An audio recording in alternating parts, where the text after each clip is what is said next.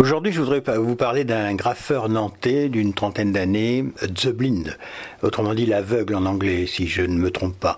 Et c'est un garçon qui est dyslexique, et voilà pourquoi j'en parle, bien sûr. Hein.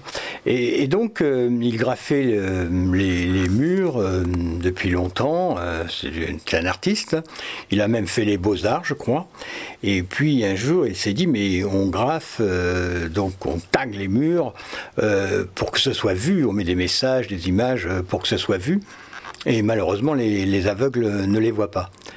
Et, donc, il a renversé la, situation en se disant, mais moi, je vais euh, continuer à graffer les murs, mais pour les aveugles.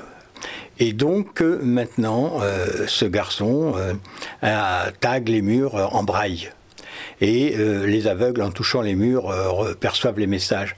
Vous voyez, euh, il a eu une démarche à l'inverse de tous les autres, il y a pensé. Et ça, c'est une caractéristique que l'on retrouve souvent chez les dyslexiques, c'est-à-dire qu'ils font preuve d'une créativité. Pourquoi? Parce que au cours de leur existence, ils ont été obligés de pallier à la, à la déficience qu'ils avaient à cause de la dyslexie.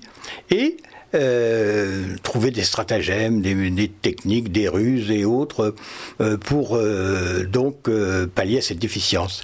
Est-ce qu'il y a énormément développé leur créativité Et ça, on le retrouve chez beaucoup de, de, dyslexiques, je puis vous l'assurer. Je l'ai constaté de nombreuses fois, c'est pas quelques fois, de nombreuses fois. donc ce garçon, vous voyez, il a réfléchi autrement, chose que ne peuvent pas faire souvent les gens dits normaux.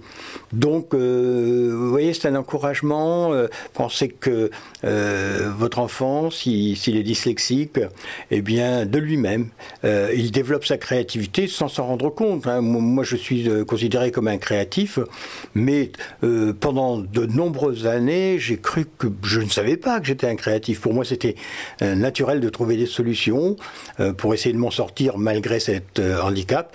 et donc, c'est en me comparant aux autres, enfin, ah, c'est surtout les, autres qui me l'ont dit, mais qu'est-ce que, qu'est-ce que tu as, comment tu fais pour trouver tant d'idées? Eh bien, euh, c'était grâce à la dyslexie.